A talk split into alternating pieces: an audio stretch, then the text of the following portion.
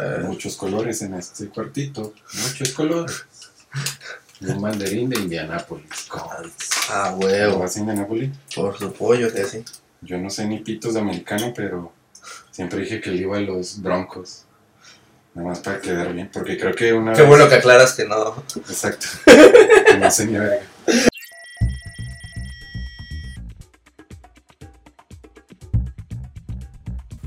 Noticias, humor y entrevistas.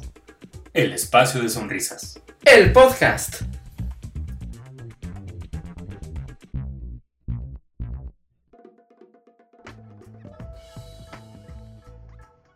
Hola, ¿qué tal amigos? ¿Cómo están? Sean bienvenidos a mi canal. Yo soy Elisa Sonrisas y este es el espacio de sonrisas. Y hoy estamos de mantener largos porque tenemos... Por fin se dignó a venir, tengo que decirlo. Ya era hora. Como cinco meses pidiéndole, pidiéndole que viniera y siempre, ay, no vives hasta la chingada y no sé qué. Con ustedes, Alan Muro, ¿cómo estás, Alan? Chido, hola, buenas tardes, buenas noches o buenos días, según el horario en el que estén viendo esto Y la zona horaria y también. la zona horaria, exactamente. Si es Japón, ahorita es de noche. Exacto. Entonces todo se cambia. Chido. y si es gracias. China, todos están muertos. Entonces, la verdad. Se los está llevando la chingada. Qué bueno. Platícame, ¿cómo estuvo el trayecto hasta acá? Pues mira, fue muy fácil, la neta. Pensé que era mucho más complicado llegar. Pero, no, mira, el metro te lleva a muchos puntos donde yo me ubico muy fácil por el metro. Ajá. Y luego me subí a un camión donde están estos güeyes, ¿cómo les llaman? Los cacharpos. ¿Qué Ah. pedo con esos güeyes? Pero me encanta porque viven con una pinche seguridad de que tienen la vida resuelta los culeros. Entonces iba escuchando una llamada del güey así de... No, pues a la verga, que yo no le voy a pagar ni madre, así que la chingada, y cómo me hablan bien raro. y así. El acento chilango por excelencia, ¿no? Sí. Entonces iba escuchando. Normalmente cuando ando en la calle ando con audífono, Ajá. porque soy rockstar, entonces no quiero que me hable. Ajá, y con lentes y gorra para que, para que no te, se den cuenta de quién eres. Exacto. Entonces, pero esa belleza tenía que escucharla. Apagué la música, me quité los audífonos y dije, voy a escuchar a este petardo a ver qué dice. Fue muy divertido el trayecto. Mejor que un podcast. O- Oye, ¿y en Monterrey hay cacharpos? No, no, la verdad es que no, yo nunca vi así un alguien que fungiera como cacharpo. Porque no, o sea, no hacen nada. O sea, nada más es súbale, súbale. Pero Sí, pues, sí. si tú tienes que tomar el camión, te vas a subir. O sea, no es que tengas que convencer a alguien que se suba al camión, ¿no? Sí, sí. No es como que estén vendiendo tarjetas, Ajá, ¿no? es- Así de, ah, le traigo la tarjeta que lo lleva Valle Dorado, ¿no? Si no, Sí, lo tengo que usar. O sea, no, no es la promoción de Suavitel de 3x2 en, Sí. en el área de. Yo creo que es un trastorno psicológico que tienen los choferes de complejo de soledad, ¿no? Así como de, pues me traigo a este güey para que me vaya ahí cotorreando, ¿no? Porque, Si, si no tienen a la morra que sientan al ladito, uy, a la Jenny, ¿no? Siempre Ajá. hay una Jenny que se sienta en la cubeta. la llenita de pelos. Exacto. Exacto. en la cubeta. Sí, y aparte tienen como complejo de cadenero de antro, ¿no? Sí. Está muy cagado, pero aparte me mama porque se visten bien particular con, con sus mocasines, su camisa de tirantes blanca, Sí, su pantaloncito. con mocasines ¿Qué pedo?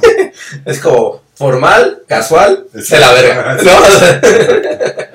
Sí, es como, sí, como que cumplen una cuota de formalidad, ¿no? Así de, de, mira, este es mi 20% de formalidad, ya no me pueden hacer pedo, entonces ya uso la camisa de tirante. Pues mira, lo importante es que llegaste vivo.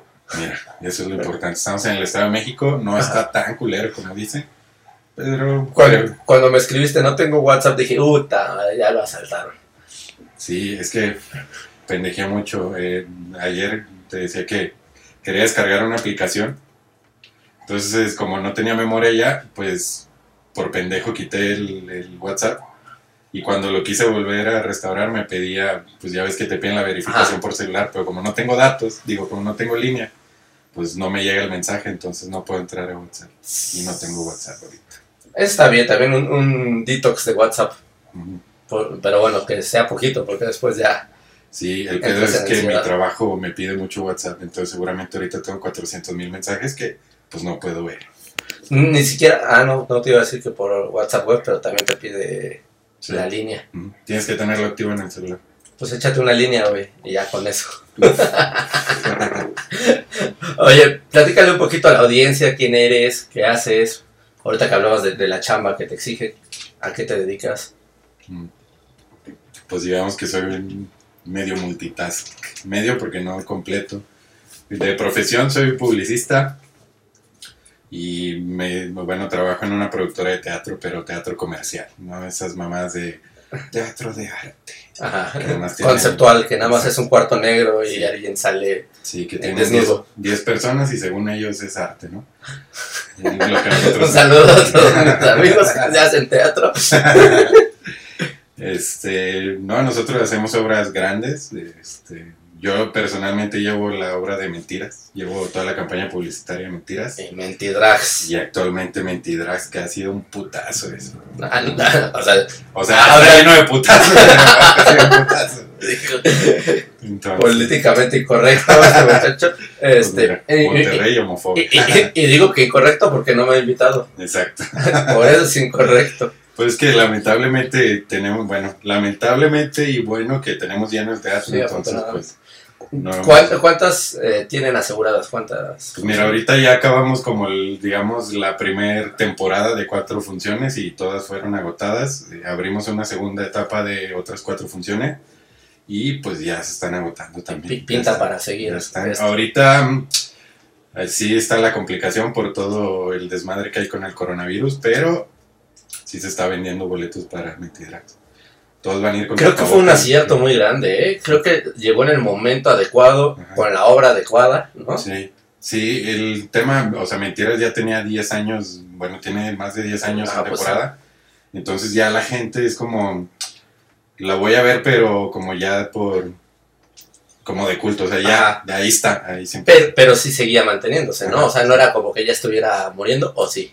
No, no, No. no, de hecho no no ha muerto, o sea, todavía ha seguido y ha seguido y ha seguido y siempre estamos haciendo cosas para que siga y que siga y que siga. Pero, Pero ya, esto sí no, le dio una vida... ya no había una sorpresa y esto de Mentidrax fue como, madres, como que despertó una necesidad bien cabrón, sobre todo porque el 90% del público de Mentiras es homosexual. Ajá, sí, sí, sí. No, no lo sé. Entonces, este, Perfecto. Les, como que sí les abrió una puerta de, así como que soltaron todo. Y, y ese, y ese público precisamente LGBT Ajá. también eh, causó polémica, ¿no? Porque hablaban de que por qué no jalaron a, pues a las dragas conocidas de, de Rico y de Baby y cosas así.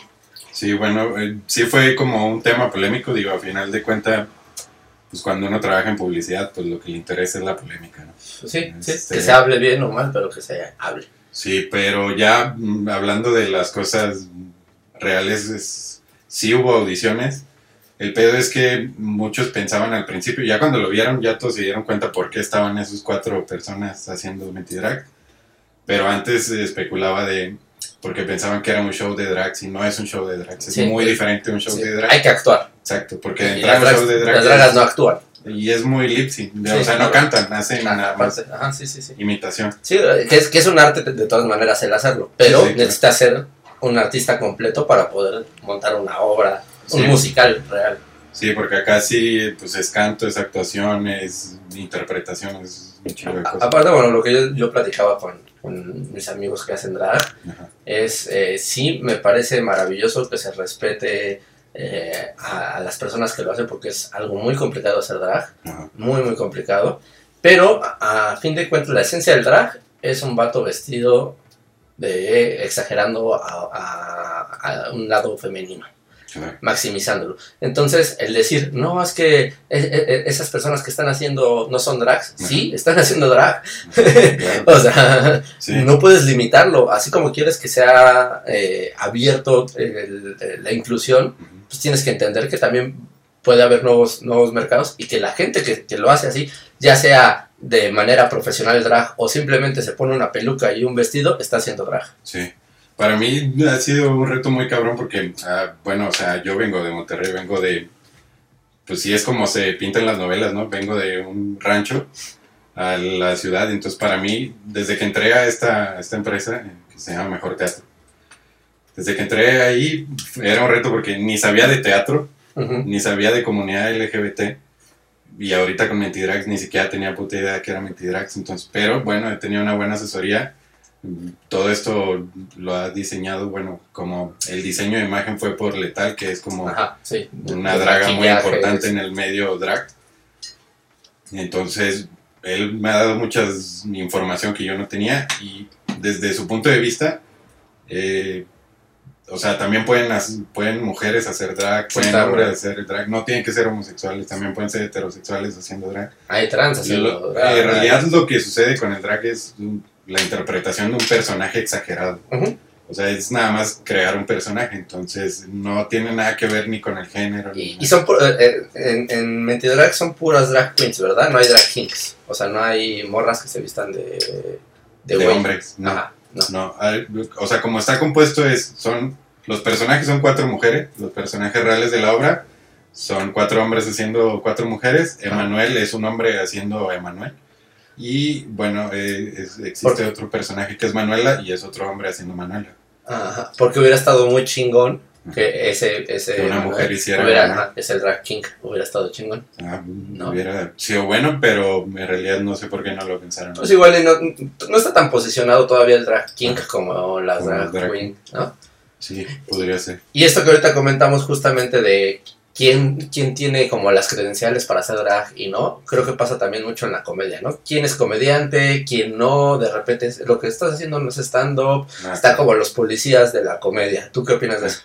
Bueno, de hecho, para entrar también en este tema, tengo que explicar que también soy comediante. Ah, mira, Llevo, Es que yo- no lo dije porque seguramente ya todos lo saben. A ver, este, pues, llevo como dos años, un poco más de dos años en esto del stand-up comedy. Eh, he tenido como la ventaja y el acelere de producir shows y ah, de subirme como comediante. Entonces hago comedia, hago stand-up y hago algunas producciones de stand-up que todavía están, digamos, a un nivel medio amateur, eh, pero vamos creciendo para hacer producciones más grandes. Si a ti te gustaría dedicarte a la producción también de... Me gusta más la comedia, como estar en el escenario, pero eh, me da mucha credibilidad de hacer producciones. O sea, creo que he tenido un gran crecimiento en dos años por las Ajá. producciones que he hecho, que pues se han conocido en el medio del stand-up, digamos, de Capitalino, la Ciudad Ajá. de México. Entonces me ha dado credenciales para que ya muchos comediantes pues me empiecen a ubicar, sepan quién soy, qué hago, que vean mi trabajo y pues me, posicione en mejor lugar. Y ahorita que eh, haces publicidad, estás eh, haciendo stand-up, ¿en algún momento crees que vas a elegir una? O, porque también, híjole, yo veo cómo lo llevan y está cabrón, o sea, acaparar tanto, yo ahorita que nada más estoy haciendo prácticamente cosas de comunicación, estoy súper saturada, yo no me imagino ahorita estando en una oficina aparte. Claro. Pues la verdad es que la publicidad ya me tiene hasta la verga. Eso es lo importante. A de Entonces- publicidad, Exacto. Entonces, en algún punto sí pretendo alejarme de la publicidad, pero lo seguiré usando para mis proyectos, Claro. para mis producciones. sí, todo O el aprendizaje. el skill ya está ahí, exacto. entonces lo tendré que seguir aplicando, pero ya con, pues, con las decisiones. o sea, Tú eres, tú, eres, tú eres tu marca ahora y, y te- y tú vas a hacer tus propias estrategias. Exacto, entonces lo que no me gusta de la publicidad es que termina siendo un vendedor. O sea, el publicista es un vendedor. Entonces, O sea, eh, eres, co- o sea, dentro de la publicidad, ¿en qué funges? ¿Como un Key Account Manager? Un... sí, sí, digamos como, sí, sí. Yo creo que puede ser como el, como el coordinador Ok. de, de marketing, digamos. Pero llevas como la marca, pues. Exacto. Entonces, pero tengo skill de diseño, tengo skill de, de, de branding, de, De rapeo. de rapeo. También me gusta Ah, mucho el hip hop, por eso me vengo en outfit de rapero. Soy muy mamador del rap. me Ya, ya estaba haciendo el freestyle mientras yo cableaba y no me pude grabar. Exacto. Ahorita te voy a poner un beat en un ratito para ver y vamos a echar un freestyle. Ahorita le intentamos. Entonces, ah, regresando a lo que preguntabas de, de la comedia, creo que en todos los medios, o sea, en, en todos, en todos, en todos, pues siempre hay gente que... Los puristas, ¿no? Pues sí, eh, son radicales. Para mí son radicales en, en su forma de ver las cosas. Y a mí no me gusta. Yo utilizo la comedia para, para sanar, como varias veces lo ha dicho el tío Robert. La comedia es para sanar. A mí me lo dijo Macario y eso me quedó muy claro. Y entonces yo cada vez que me subo a un escenario, más que estar pensando en, ay, este chiste cae en, en la regla, no cae en la regla, tiene la estructura, más que estar pensando en eso, prefiero estar disfrutando a la gente. Y ayer fue un claro ejemplo, ayer que fue viernes, este, me tocó dar el show con un público. Que este ayer es tres semanas atrás. Exacto. Este ayer va a ser el, el viernes que tú decidas. Cuando tú quieras verlo, ese es ayer. Este, entonces, eh, ayer disfruté mucho. Teníamos, fue muy particular porque había como 50 personas de público y había una mesa como de 20 personas que eran trabajadores de un banco que no voy a decir marcas porque pinche banco culero, pero se llama Banamex. Este, y los güeyes estaban como en una cena navideña, o sea, como en la cena de la oficina, ¿sabes? Ajá. Entonces estaban Les en su desmadre, estaban en su pedo, no hablaban. Eh, digo, hablaban un chingo, gritaban, se reían, traían su desmadre, ¿no? Entonces no dejaban escuchar a los demás. Entonces, antes que yo pasó un amigo que se llama Tony Saga, eh, le costó un poquillo ahí agarrar a la gente, mm, poner que le pusieran atención a esos güeyes. Entonces le jodían el show. Eh, yo ya cuando me subo yo dije, a ver, a mí me vale madre aventarme 15 minutos hablando con esos culeros, pero los voy a callar. Antes que me jodan a mí, a que yo los joda, mejor yo los jodo, ¿no? Exacto, entonces así de que en 5 minutos me los agarré, me los arandé así de pues, su pinche servicio de la verga, ¿a poco yo voy a su banco a gritar? O ustedes me ponen que no lleve celular y cállense. O sea, les empecé a tirar ahí mierda. Los güeyes se empezaron a cagar de risa, se callaron. Siempre hay un macho alfa en todos los godines. Y es ¿no? el que, que- Siempre. ajá. Y entonces le dije a ese güey, tú cállalos a la chingada o salte tú. Y entonces ya ese güey los controló y así. Entonces ya fueron como, son herramientas que vas adquiriendo ahí con, con el paso del tiempo. Pero me disfruté, al punto al que voy es que disfruté un chingo. O sea, me estaba riendo, la gente me celebraba cuando les callaba. Era como batallas de gallos, así Ajá. de que le tiras un punchline y todos. ¡ah! Y yo así de huevo, me la pelaron, puto. Entonces fue muy divertido y por eso yo prefiero que el stand-up sea para divertirte. Ya las cosas técnicas y la teoría y todo lo que quieras, eso trabájalo en tu casa, en tu cuarto, en tu libreta, en donde quiera. Pero cuando estás en el show, pon una divertida a la gente y ya. Sí, tienes todas las herramientas que quieras, ¿no? Exacto. Y ya sean de comedia o no, es tu decisión. Mientras la gente se vaya contenta, tú ya cumpliste con tu función. Es, es el cometido. Entonces, yo procuro no decir así nada malo de la rutina de nadie. O sea, no me meto con la rutina de nadie. Para mí todas están chidas. Para mí toda idea es chistosa siempre y cuando sepas acomodarla. Ya se vas a entregar, ¿no? Sí, me- es que, bueno, yo soy, de lo que sí soy purista son de las ideas. Y para mí todas las ideas valen todas, todas, todas, todas, todas. Que, que eso es muy de publicidad, ¿no? Sí, sí, o sea, no hay que descartar nunca una idea. Puedes hacer un chiste de tres colillas aquí, y, pero si lo sabes manejar. Cuatro. Exacto, bueno, cuatro colillas, No, cinco. cinco colillas, seis. con- exacto. o sea, vaya, tienes una idea de esta madre y lo puedes hacer chistoso y no pasa nada. Igual tienes idea del desmadre que tienes aquí que nadie puede ver. No, está, está bien bonito el estudio, todo, todo limpio. Exacto. La, la casa está pura. Entonces, o sea, para mí cualquier idea jala. Eh, eh, sí, no me gusta cuando alguien se te acerca y te dice, eso no es chistoso, quítalo. Es, Cállate. Chistosa tu pinche cara y no te la puedes quitar. Entonces, Ah, Hay, lo que pasa. hay una polémica de también este, que es eh, platicado con varios comediantes acerca de eh, si tienes derechos de autor sobre tu lo que dices. Es decir, si otro comediante llega y dice chistes que te pertenecen, eh, tú lo ves correcto, los chistes mientras caigan está bien, que, se- que otros lo agarren o no. Hay chistes de dominio público, Ajá. como el son pareja, cuánto llevan, todavía cogen. Eh, esos chistes son de dominio Sí, público. a ver, este, si saben a qué vienen, a ver, aplaude nada más tú, como pendejo. Eh, vamos a recibir al siguiente con aplauso. A ver, aplaude del 2, del 7, del 10. Ajá. Son, esos son chistes Claro. de dominio público. No tengo. Yo creo que no hay pedo. Creo que cualquiera lo puede usar a beneficio del show. Ajá. Eh, creo que es más un pedo moral el, el pedo de usar el chiste que ya le escuchaste a otro comediante. Es un pedo más moral porque de entrada tenemos una cultura de la verga en cuanto a los derechos de autor. Nadie tiene sus chistes registrados. Y aunque los tuvieras, no podría rutina. proceder nada. Exacto, entonces tenemos una cultura de la verga. No pasaría nada legalmente, Claro, ajá. pero moralmente sí dice, ah, no, no está chido que le esté copiando.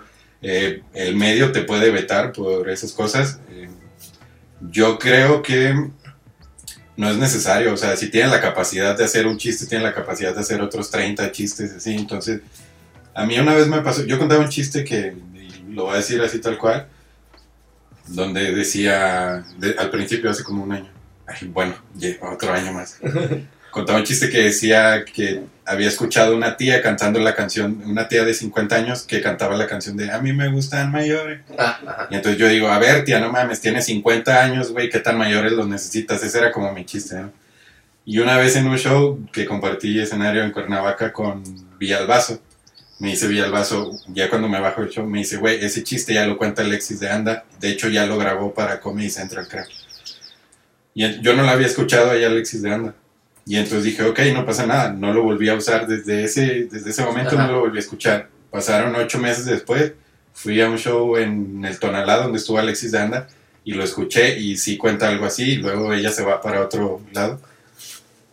Este, pero pues ahí el, el fallo a favor yo decidí que pues Claro, es sí. de ella, o sea, no es que yo me lo haya copiado, pero si ya ella lo tiene, ¿para qué me meto? Sí, a- a- hay lugares comunes a los que puedes llegar, Ajá. porque como todo proceso creativo, si, si, si estás buscando una solución funcional, pues hay varias personas que pueden llegar a esa solución, Ujú. sobre todo cuando es tendencia, o sea, e- e- e- eso es claro. Pero yo creo que también eso es una, una realidad, o sea, por ejemplo, yo también de- decía, yo, uno de mis chistes, eh, cuando yo estaba apenas empezando, eh, decía que pues yo tenía pedos a la hora de tener relaciones, porque me daban ganas de Qué coger, cochino, pero al mismo tiempo, qué cochino, pero... pero al mismo tiempo me dolía la cabeza, ¿no? Ok, Entonces ah, dije, güey, pues ese queda perfecto para mí. sí. Y, este, y me dijeron, es que este Carlos Vallarta habla en uno de sus chistes que sobre, sobre los hermafroditas, que dice, ¿qué pedo? ¿Quieren coger o les duele la cabeza? Ah, sí, Dije, puta madre, es así como de, ¡ah! sí, claro, y, y lo tachas. claro. Pero, da- pero creo que es, esa eh, capacidad moral eh, sí viene de ti, pero por lo mismo, como tú te exiges no, no tener chistes de otras personas, sí da mucho coraje cuando otras personas Se agarran su chiste. Sí, creo que. bueno, Yo, o sea, es que yo no me he dado cuenta que alguien agarre chistes míos. O sea, que yo diga, ah, no mames, este güey o esta morra sí está contando el chiste tal cual. Eh, no me ha pasado. Eh, digo, he encontrado similitudes en algunos beats, en algunas rutinas, pero nunca he sentido como coraje. Coraje me da cuando lo hacen y no da risa, entonces digo, ay, ¿para qué chingados lo haces imbécil? Te voy a enseñar a hacerlo bien. No voy a decir nombres de quién. Pero, este, no, no, no me da tanto coraje. Y, y- y- y- digo, el, en el proceso creativo, que es algo que tú tienes muy desarrollado por el área publicitaria y yo también por el área de diseño, sucede mucho, o sea, cuando se hacían pitches, Correcto, cuando sí. sí, este, llegaban las agencias con ideas muy similares y no significa que, no, o sea, si me dices un logo de una, este, de un dentista, probablemente todos lleguen en azul y tengan una sonrisa por ahí y, no, o sea, obviamente vamos a llegar a caminos similares. El problema es cuando la estructura y toda la premisa y, y el contexto, todo es igual, es cuando dices, mmm, Ajá. hay algo, algo raro ahí, que es lo que tú decías ahorita también con esta Alexis de Anda. Ella tira esa, esa premisa, pero después se va por otro lado. Sí, ¿no? ella se va hasta otro tema de Tutankamón y la madre, o sea, ya se lo lleva hasta otro pedo muy volado. Pero como yo tenía ese chiste al principio y no lo desarrollé más, no lo trabajé más, dije, bueno, prefiero ya dejarlo a un lado y ahí se quedó nada más. Entonces, es, em, de, yo, bueno, siempre utilizo mucho una analogía que aprendí. Tomé un, un- pues un curso de creatividad, ¿no? De, de desarrollo creativo y todo.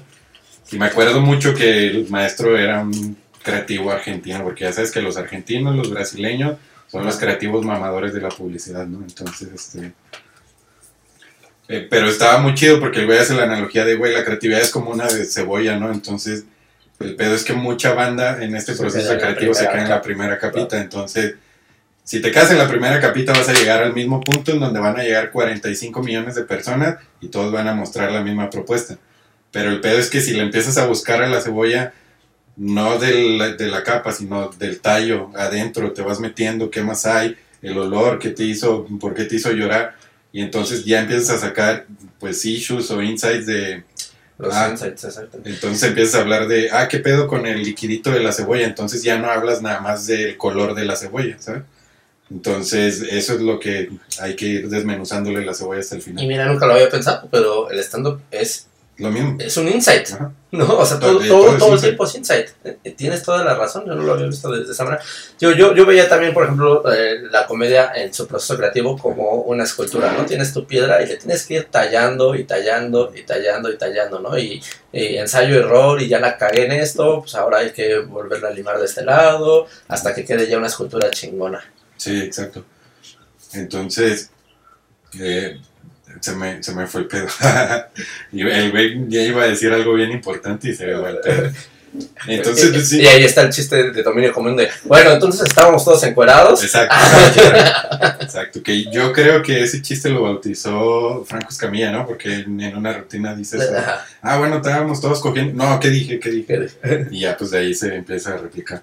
Entonces es difícil saber quién es el autor intelectual de cada, de cada chiste porque hay un millón de chistes. Y de repente cuando terminan en guarromántico, menos. Exacto. Ya, valió verga de quién, de quién era ese, ese chiste. Exacto, entonces, este, es que, ah, la verga, iba a decir otro punto que era importante de, de eso. Pues ahorita si me acuerdo lo digo. Punto número 3. Exacto. Rudy, Rudy. No, es que esta marihuana, mira, te va dejando pero pendejo. Pero divertido, que es lo importante. Exacto. Mira, las risas no faltan. Oye, ¿y cómo llegaste a la, a, a la comedia? Eh, yo creo que como muchos, creo que todos los que hacemos esto de comedia, específicamente estando, tenemos problemas emocionales. Sí, estamos rotos todos, Sí, tenemos unas crisis existenciales muy cabronas, no estamos contentos con nuestra vida y así.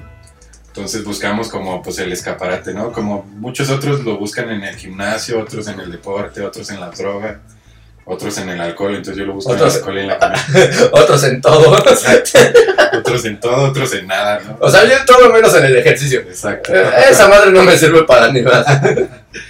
Entonces, este, nada, siempre, cuando vivía en Monterrey, n- nunca hice stand-up, pero veía, era muy seguidor del stand-up. eh, y según mi perspectiva era así de, veía a Ricardo Farrell así de, no mames, es bien fácil hacer eso, se ve bien fácil, se ve súper fácil.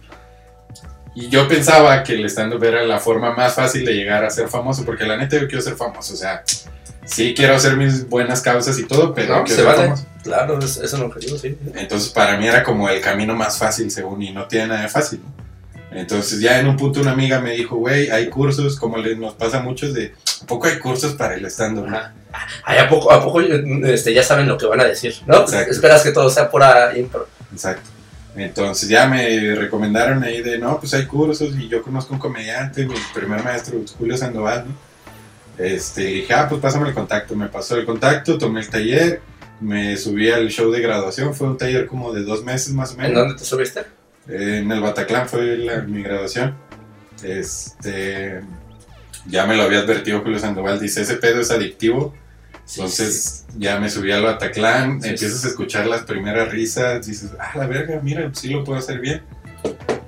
Porque bueno, también el, o sea, uno va midiendo su nivel de hacerlo bien, ¿no? Ajá. Porque lo que hice esa primera vez es una cagada con lo que puedo hacer ahorita. ¿no? Entonces, pero ahí dije, ah, mira, esto es Qué, un qué curso". bonito, ¿no? Porque si Sí. ves tus, tus videos y dices, ah, esa es mi mejor presentación, pues te tengo una noticia, amigo. ¿no? No vas por buen camino, ¿no? Exacto.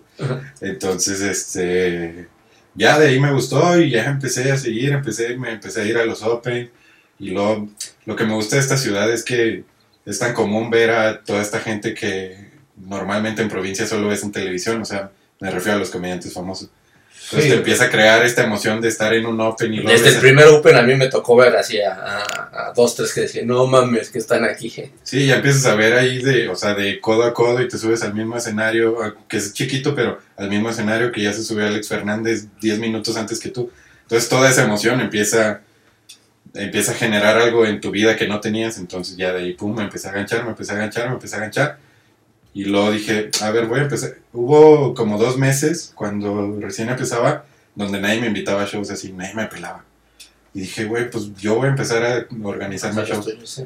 ya empecé a organizar, empecé a organizar mis shows en lugares cada vez más culeros. Y luego ya poquito a poquito me, me empecé a conocer a la gente y todo, y ya empecé a hacer mis shows en, en los comedy clubs más conocidos de acá, que es Woco, Ya después llegó Virgol. Comedy Club y así. En Virgol nunca he dado show, ¿No? nunca. Solo me subí al otro. Yo, mm, este es este jueves pasado, o jueves hace cinco semanas, o hace un año, pero el jueves que acá fue la primera vez que me subo a, a show en Virgo.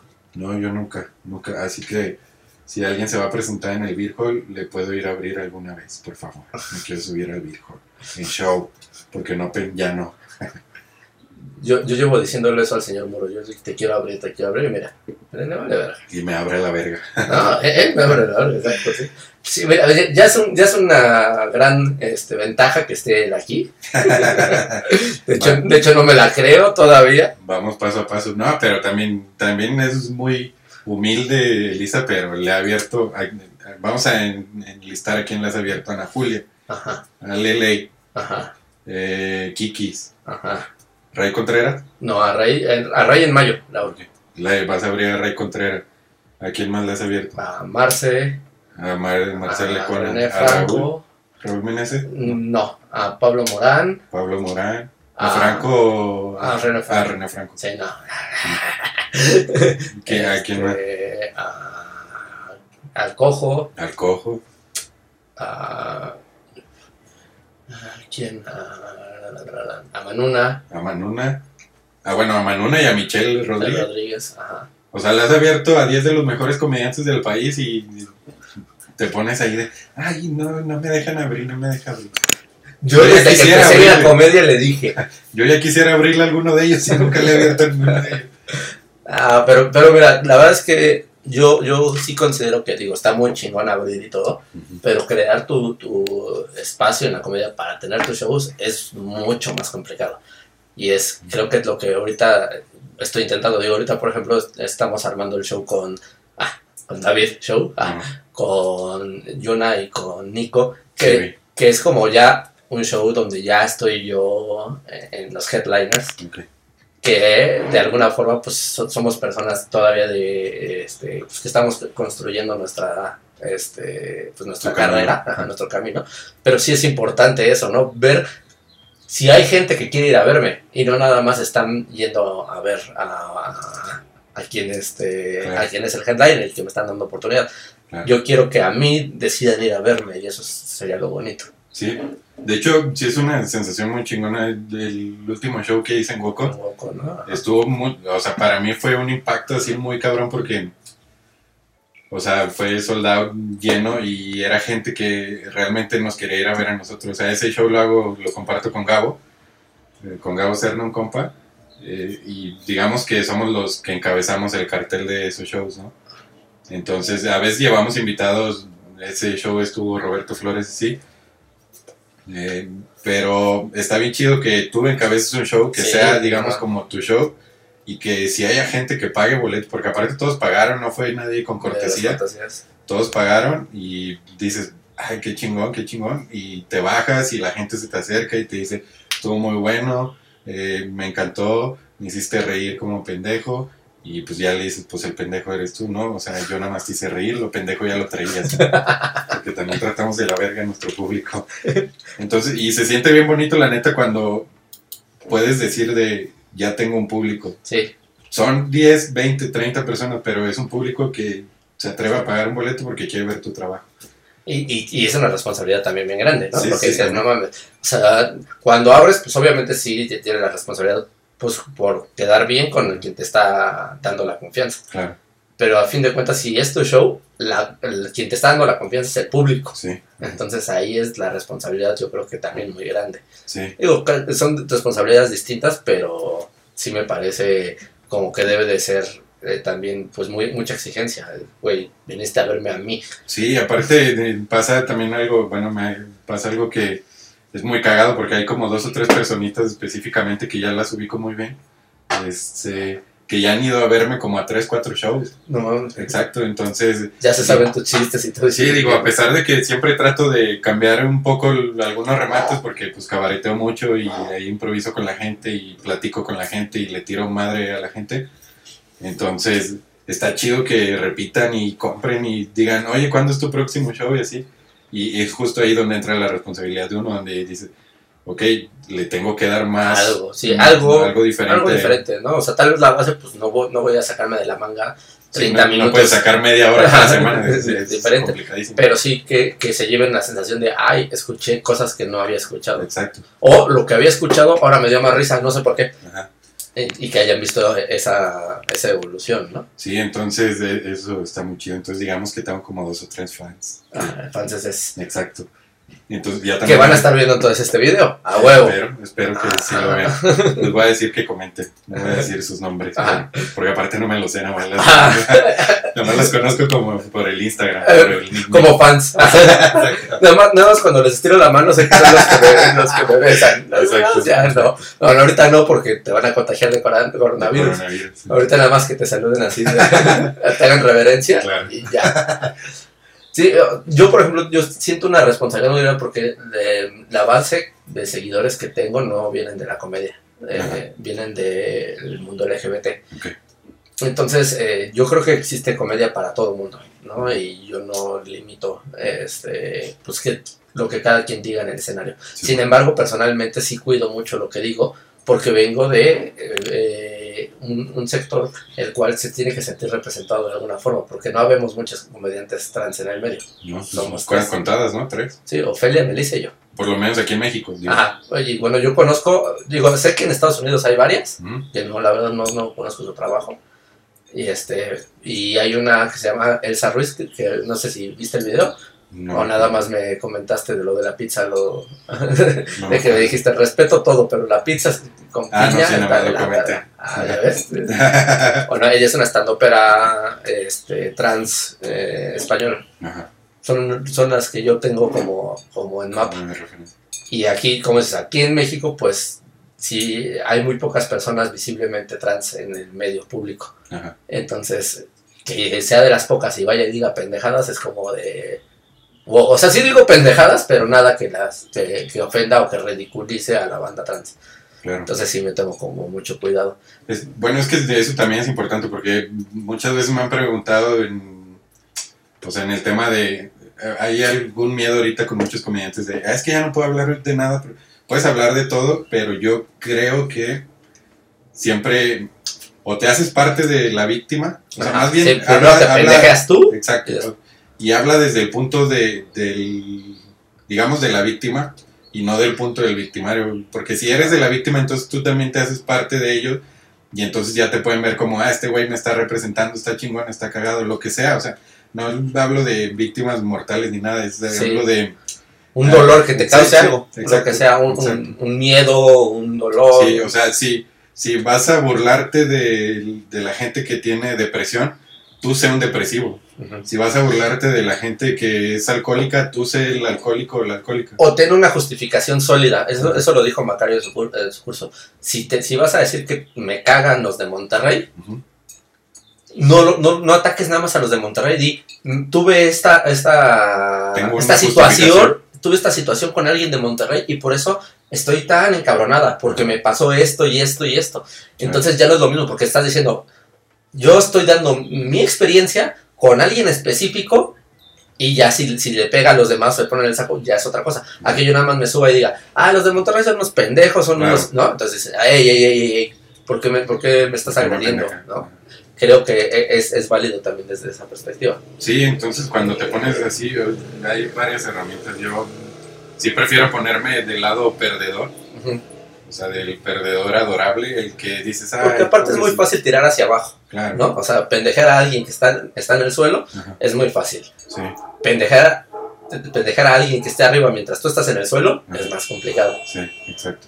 Entonces, sí, eh, ahí yo creo que eh, juega la maestría también del, del, del, te iba a decir del diseñador. Ajá. ¿Ya ves? Sí, sigo, sigo. El- sí, ideas de diseño en cinco minutos. Entonces, pero aparte, bueno, con mi personalidad, por eso a mí me sale como tan natural, porque mi personalidad es, o sea, yo nunca le ando diciendo a la gente de, estás bien pendejo, o sea, ni en la vida real, inclusive, Lo pienso, pero exacto, pero todo el tiempo. Pero no es que, o sea, por ejemplo, mi, mi novia a veces sí dice de, güey, es que tienes cara de mamón y siempre te ves como que estás juzgando a la gente así. Tenía que decir mi novia Betsa, siempre tiene que salir, hasta viene para acá, un saludo. Ajá. Ella dice, perdón, te tengo que interrumpir por eso. Exacto, pero, o sea, en realidad a mí no me gusta pendejear a la gente, inclusive en el rush del trabajo se cometen muchos errores. Yo cometo un vergo de errores, pero yo caí en un punto de, mira, nací para cagarla y la voy a cagar siempre. Y el único pedo es que hay que solucionar cuando la cago y ya. Porque también a partir de esas cagadas es donde surge la magia. Exacto, ¿no? Entonces, pero hay muchas personas que cuando, o sea, alguien en el trabajo se equivoca y entonces pueden decir de, ah, es que lo hiciste mal y así señala, señala, ah, la cagaste, la cagaste y, es, y el que la cagó se va haciendo como, ay, chiquito, chiquito. Y ese poder a mí no me gusta, yo prefiero decir de, güey, ok, la cagaste, ¿cómo lo solucionamos? ¿Qué hacemos? ¿Qué pasó? Y así, pero esa es mi naturalidad. Y eso también lo, lo, pongo en el escenario. Que yo lo enlazo con lo que decías hace ratito, ninguna idea es mala, ¿no? Entonces, muchas veces eh, eh, descartas ideas por evitar cagarla. Claro. Y, y, no es así, o sea, yo recuerdo también los ejercicios en esa cancha. Que, pues, o sea, la lluvia de ideas literal es decir lo que se te venga a la mente, aunque no tenga sentido, y todo, todo se anota, porque si lo dijiste es porque muy en el inconsciente hay algo de lo que puede salir ahí, este, algo que valga mucho la pena. Y después ya haces tus enlaces, ya seleccionas tus campos semánticos y empieza a generar nuevas cosas. Sí, ya después le vas hallando toda la forma, todo. El pedo es no descartar así nada. Para, mí es no descartar nada. Siempre todo funciona. es lo que me eh, ¿Y ese consejo les doy?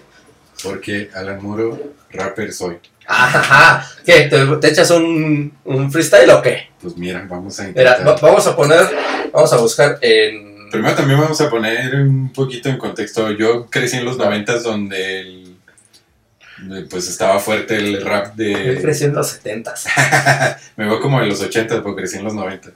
Ajá. Entonces estaba muy fuerte todo este rap de Tupac, de Biggie, otros grupos, One and Harmony, Gotham Clan y así.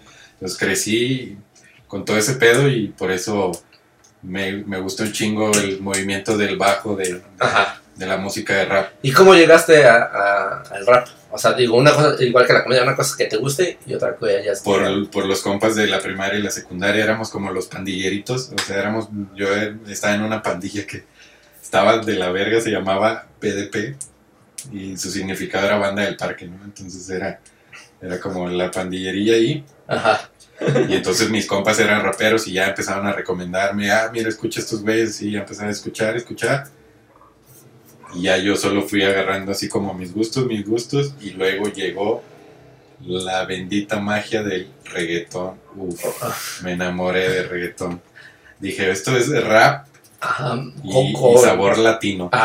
con perreo. con perreo, entonces. Se me mueve el cuerpo. Sí, yo soy muy fanático de todo lo que tiene que ver con lo latino. La neta, los latinos somos la mejor raza de todo el mundo, para mí. La, raza caliente. Exacto, porque siempre estamos eh, con esa pinche sensación de estar bailando, estar jocosos, estar chingón, y eso me, me mama. Sí, yo, yo, también, yo sí me siento muy orgullosa de, de, de, toda la cultura latina, sí me parece que es, es demasiado rica, y es tan rica que eh, no la valoramos. Claro.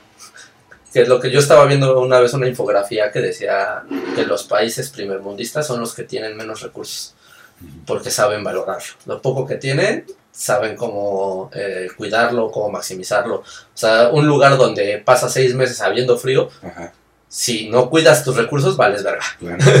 Pero aquí tenemos, o sea, estiras la mano y agarras una fruta y comes, ¿no? o sea, Exacto. no pasa nada. Pues si le estiras para abajo, agarras un pito y te ah, sí, pues mira, hay que, hay que Pero hay, no, tiene calcio.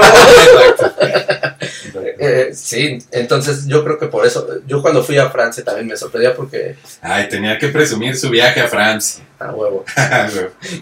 no, ya tiene un chingo. cuando tenía lana. cuando tenía trabajo, ah, lana, sí, literal. Y este. Y, yo veía que pues, realmente en Francia no hay prácticamente nada. O sea, la Torre Eiffel no tiene ningún eh, valor histórico real.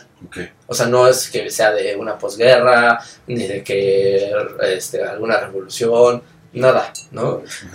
Y sin embargo, cómo la, cómo la han explotado y le mama al mundo, va nada más a ver la Torre Eiffel, ¿no?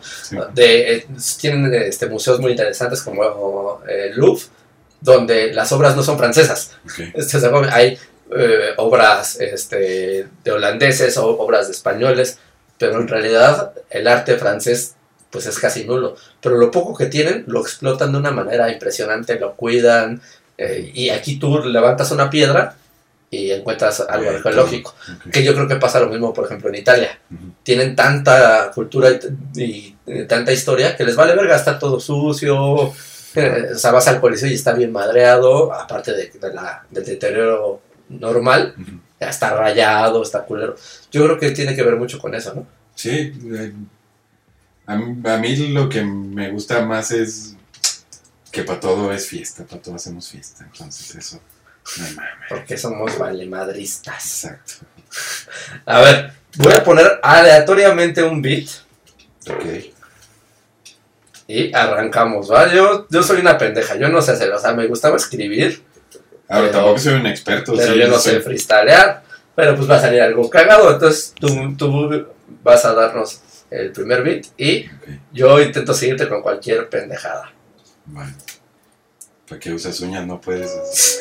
Y esta rota bien. ¿No hay un beat más dramático? Yo le puse a ver otra.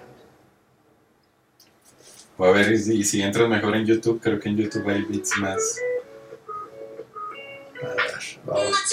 Ah, bueno, esa creo que puede estar. A ver, no. Ah, está chido. Oh, ese beat está bien verga. Y aparte es un beat de historia de Monterrey. ¿Ah, sí?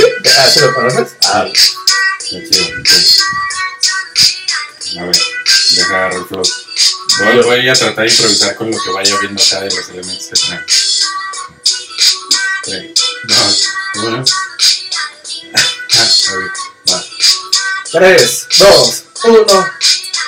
Ok, va. Estoy rimando, estoy cantando, estoy grabando con Elisa. Me saco la risa porque aquí vengo y se, así se improvisa. Voy a fumar un cigarro porque dice que eso me da impotencia. Pero mi pito es chiquillo y entonces no importa, no hay demencia. Mi morra tiene la mano chiquilla y le gusta porque está bonilla. Entonces pues agarra mi pito y se sale por la orilla. Me gusta la mesa, es muy blanca, lo blanco está chido. La luz está blanca, la pared está blanca, el foco está blanco. Todo lo que está de blanco siempre sale cuando lo saco. no, no- hay mensaje, sí. Eso no importa. Al rato nos chingamos una torta para curar esta cruda. Porque estoy con muro y yo sigo crudo. Vamos a darle duro. Este beat no va a parar. Vamos a seguir. Vamos a chelear. Pinche muro se va a rifar. Va, lo voy a agarrar otra vez. Va. Ya. Ya, dice, son las 10 de la mañana y se me antoja una banana, no, estoy tomando indio, no he desayunado, no he almorzado y estoy hambreado, pero me tomé un agua mineral topo chico, eso rima con mi pito chico, es la misma palabra, estoy viendo unas gafas, todo sale por las radas, ni existe esa palabra, hay una bandera multicolor, hay un paliacate de otro color, es verde, ok, él me la muerde, eh, no sé ya qué más decir. Ese paliacate tiene que ver con el aborto. Eso tienes que saber. Fue de la marcha del 8M. Y ahora te explico porque quiero que lo entiendas y te unas también. Este beat servirá para que tú puedas. ya, vamos a la verdad. Muy bien, muy bien, muy bien. Muchas gracias. muy buen freestyle. Ok, síganme en comedia. Sí, mejor vean nuestra rutina, no está tan improvisada. Es que es muy cagado, es que es muy complicado ese de los freestyles.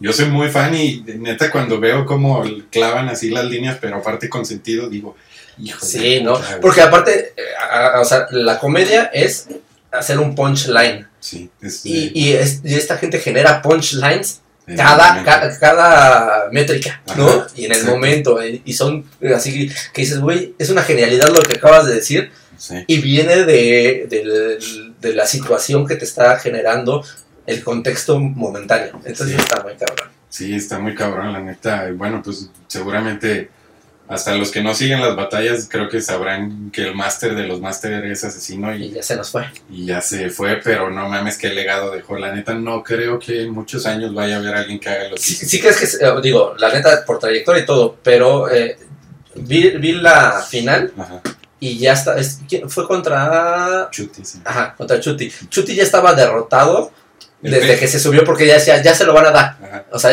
entonces hasta en sus rimas decía eso, decía como de, güey, este, te vas a ir coronado, yo ya me voy a la verga, ¿no? Entonces, sí. creo que se lo entregó. Digo, sí merecía ganar, pero se lo entregó. No Pues- fue una rima, eh, que una batalla épica para mí. Yo creo que todo ese show fue homenaje nada más Ah. a la despedida de este güey, porque todos se la dieron así de, ya me vas a ganar, me vas a ganar, Sí. eres el mejor, eres el mejor.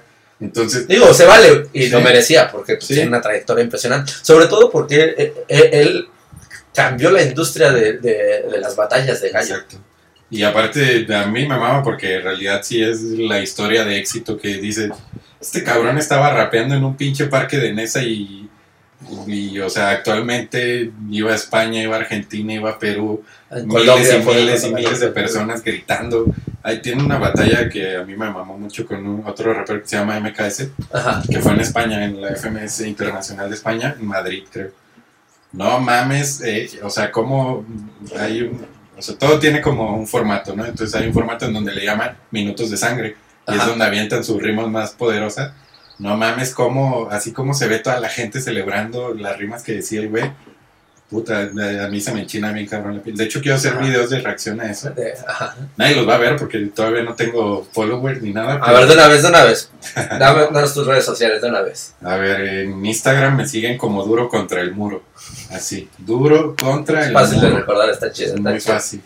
Y en Facebook me siguen como el muro nada más, así muy fácil. Y pues en Twitter también duro contra el muro. O sea, en todos lados Sí, el pedo es que solo le estoy dando mantenimiento a Instagram, o sea, ni a. Twitter ni a Facebook le uso tanto. Entonces, prefiero enfocarlo todo a Instagram. Sí. Entonces, vayan y síganme en Instagram. Duro contra el muro, a veces hago historias cotorronas, a veces subo los flyers de los shows y en algún flyer seguramente van a ver a Elisa. Ah, ya, ya, ya lo dijo, eh, vale, verga, ya lo dijo. Estos quieres hacer eh, esos videos de reacción de, de tuya, o sea, reacción propia o reacción de la gente. No, reacción mía. Porque la neta, eh, o sea, me sacan lágrimas ese- esos videos. O sea, estoy viendo y digo, ay, hijo de puta, y así estoy llorando como Magdalena. Ajá. Que justo también, por ejemplo, lo que te decía de que de repente el escuchar el, el chiste de alguien Ajá. es como que, uh, le resta valor. Ahí está bien cabrón porque incluso vuelven a decir alguna rima y la gente ya la topa así, aunque sean 800 rimas en un día, ya topan que ya están repitiendo la, la misma Sí, y está bien cabrón, ¿no? Tener también esa agilidad para no repetir el, el mismo, la misma la rima. misma, la misma rima, sí. Hay, hay algunas veces que sí tienen ahí, o sea, sí repiten sus rimas, pero lo hacen con la justificación de te voy a recordar lo que pasó hace Ajá. seis meses. Entonces por eso repiten, digo yo, porque soy muy... Tienen hasta, hasta, ¿cómo es el movimiento cuando se dan cuenta que repitieron la rima? El que Ah, que hacen hacen así, ¿no? ah, Ajá, Sí, que está reciclada. ajá.